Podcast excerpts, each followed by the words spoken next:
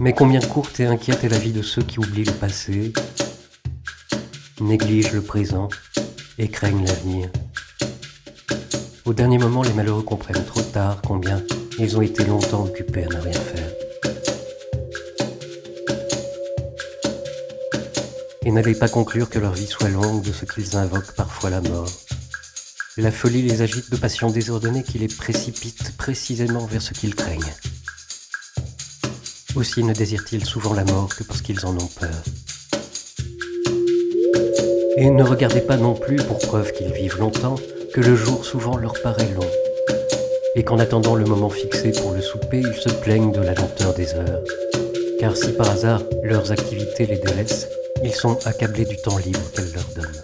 Ils ne savent ni en faire usage, ni comment s'en décharger. Aussi se cherchent-ils une occupation quelconque et dans l'intervalle, toute durée leur pèse. Cela est si vrai que si un jour a été annoncé pour un combat de gladiateurs, ou si la date de tout autre spectacle ou de divertissement est attendue, ils voudraient sauter tous les jours intermédiaires. Dès qu'ils attendent, tout délai est trop long. Mais le moment après lequel ils soupirent est court et fugitif, et leur amour le rend plus bref encore. D'un objet, ils passent déjà à un autre. Ils ne peuvent se fixer en un seul désir. Pour eux, les journées ne sont pas longues, mais détestables. Et au contraire, combien leurs nuits leur paraissent courtes que leurs orgies rapetissent encore. Aussi, les poètes, dont la folie attise avec des inventions les divagations des hommes, ont-ils imaginé un Jupiter, ivre des délices d'une nuit adultère, en doubler la durée?